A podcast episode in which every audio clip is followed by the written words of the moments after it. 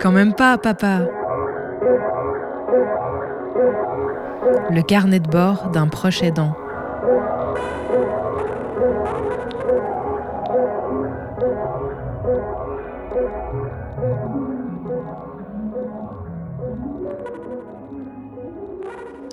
Quand on vit avec une personne euh, atteinte d'une maladie euh, comme celle de ma fille euh, dégénérative, qui est visible pour les personnes qu'elle croise, c'est fréquent que donc les gens qu'on croise me demandent à moi, et d'ailleurs pas à elle, la raison pour laquelle elle est comme ça. Qu'est-ce, qu'est-ce qui lui est arrivé? C'est quoi sa maladie? Qu'est-ce qu'elle a?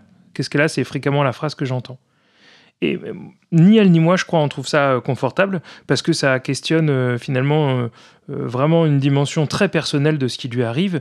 Et parfois, il y a une injonction à répondre et parfois, on se débrouille pour pas y répondre. et ça fait partie des, des questions, des discussions qui sont particulièrement gênantes. Et aujourd'hui, je voudrais prendre du temps pour parler d'un autre phénomène qui est très fréquent et qui amène ensuite à d'autres questionnements. C'est le fait que fréquemment, il y a des gens qui sont convaincus de connaître euh, une manière de guérir euh, la maladie euh, de ma fille et donc qui veulent proposer un remède ou proposent de la guérir.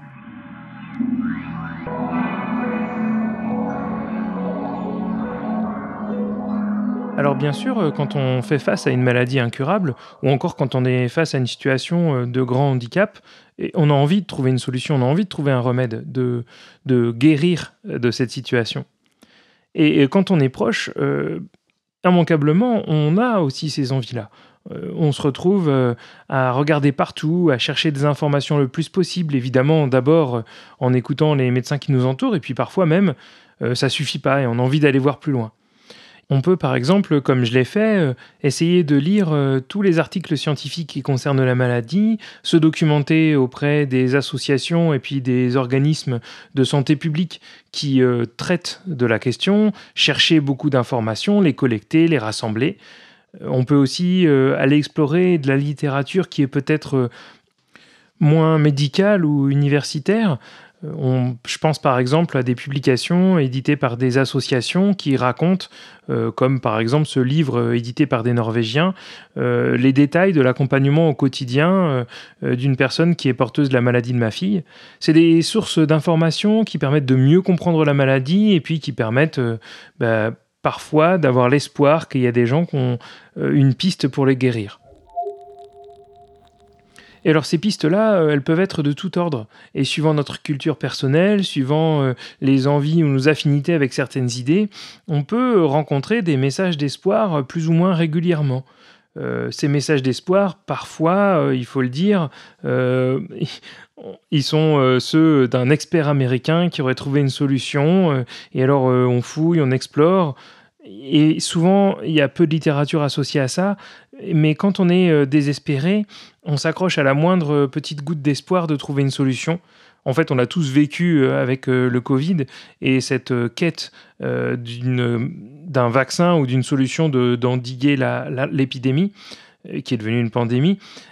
Mais en fait, dans les maladies rares, c'est aussi le cas. Seulement, il faut le dire, il y a beaucoup, beaucoup moins de personnes qui travaillent au quotidien pour essayer de trouver euh, une solution, un médicament à ces maladies, une, euh, une thérapie, précisément, euh, comme souvent, parce qu'il manque d'argent pour pouvoir mener ces recherches. Et c'est là que souvent on peut se sentir frustré parce qu'il arrive qu'on rencontre euh, sur les médias euh, le témoignage d'une famille fortunée ou alors avec un réseau conséquent qui a réussi à récolter assez d'argent euh, pour eh financer une activité de recherche qui mène même jusqu'à un essai clinique de sorte que les personnes, les proches, les enfants concernés vont pouvoir bénéficier d'une thérapie expérimentale. Et alors bien sûr, il arrive qu'on regarde ça avec une énorme envie il y a quelques années, euh, pour une maladie proche de celle de ma fille, il y a une famille euh, fortunée qui a réussi à lever assez d'argent, plusieurs milliards d'euros, pour financer un essai euh, clinique dans lequel a été inclus leurs enfants. Et c'est là que le rythme de la maladie et celui de la recherche sont vraiment différents parce que on le sait avec la recherche, ça prend beaucoup beaucoup plus de temps que simplement quelques années pour mettre en place une thérapie qui fonctionne et même si on finance des gens qui ont déjà travaillé sur la question, ils sont en cours d'exploration. Et c'est pas avec un premier essai qu'ils vont directement trouver une solution. Et fréquemment, euh, ces tests euh, qui sont annoncés à grand bruit, euh, ben, en fait, on n'entend plus jamais parler après. Sans doute parce qu'ils n'ont pas été concluants. Et la famille ne communique plus dessus et on doit imaginer peut-être un deuil difficile à communiquer ou évidemment à vivre. Et nous, en tant qu'observateurs extérieurs, au fil du temps, on apprend que ces espoirs éphémères et réguliers qui euh, popent comme ça euh, dans l'écosystème, euh, le microcosme de la maladie, ben, seront sans doute pas des solutions pour notre propre enfant parce que c'est des choses en phase d'exploration qui sont pas encore prêtes à être réellement utilisées.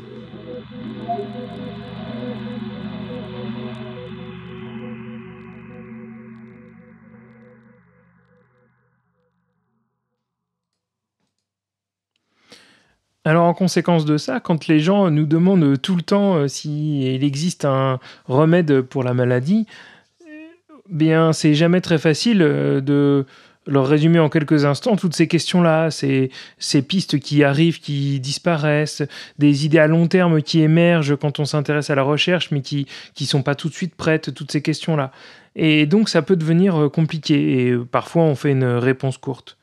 Mais c'est aussi parfois le moment où il y a ces gens qui sont convaincus euh, de connaître une solution parce que, euh, eh bien, ils connaissent euh, une tante qui a guéri du cancer grâce à l'énergie, les plantes ou je sais pas quoi, et donc qui tentent de nous convaincre que, eh bien, ma fille, elle aussi, elle va être guérie grâce à ces approches-là.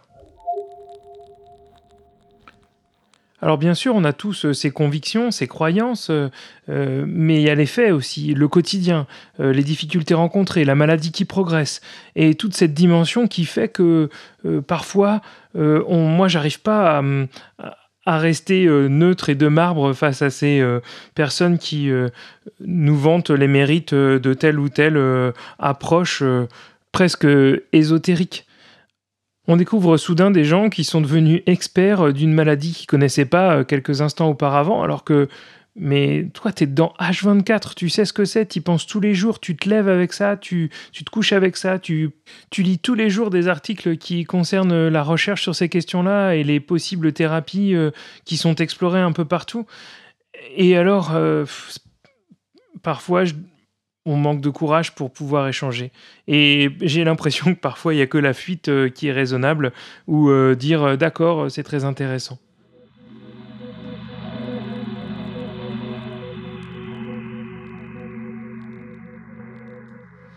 Et puis heureusement, tout le monde n'est pas comme ça. Il y a des gens dans l'entourage qui choisissent de passer du temps avec nous sans questionner la prise en charge de la maladie en nous faisant confiance et en faisant confiance aux équipes euh, qui nous entourent pour que la prise en charge soit au mieux de ce qu'on connaît sur la maladie.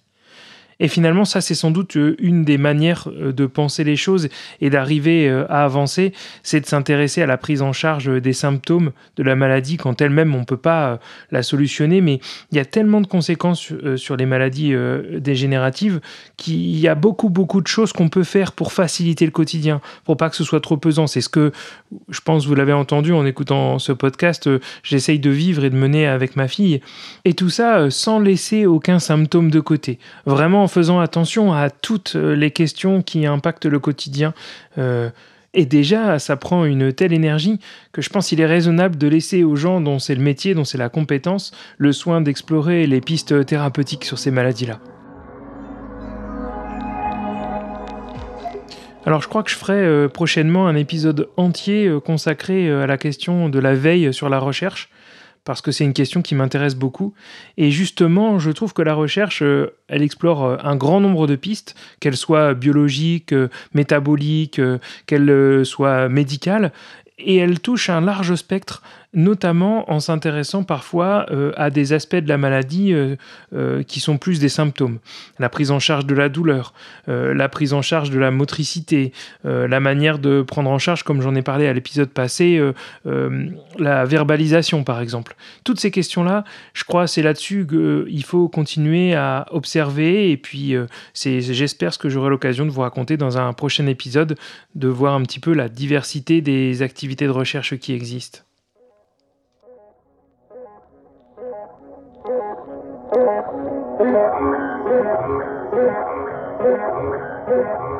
Voilà, c'est la fin de cet épisode consacré à la question des remèdes, dans la recherche et dans les discours entendus. La semaine prochaine, je prendrai le temps de parler d'une question très différente et peut-être encore plus délicate, la question de l'intimité de la personne que l'on accompagne quand on est proche aidant.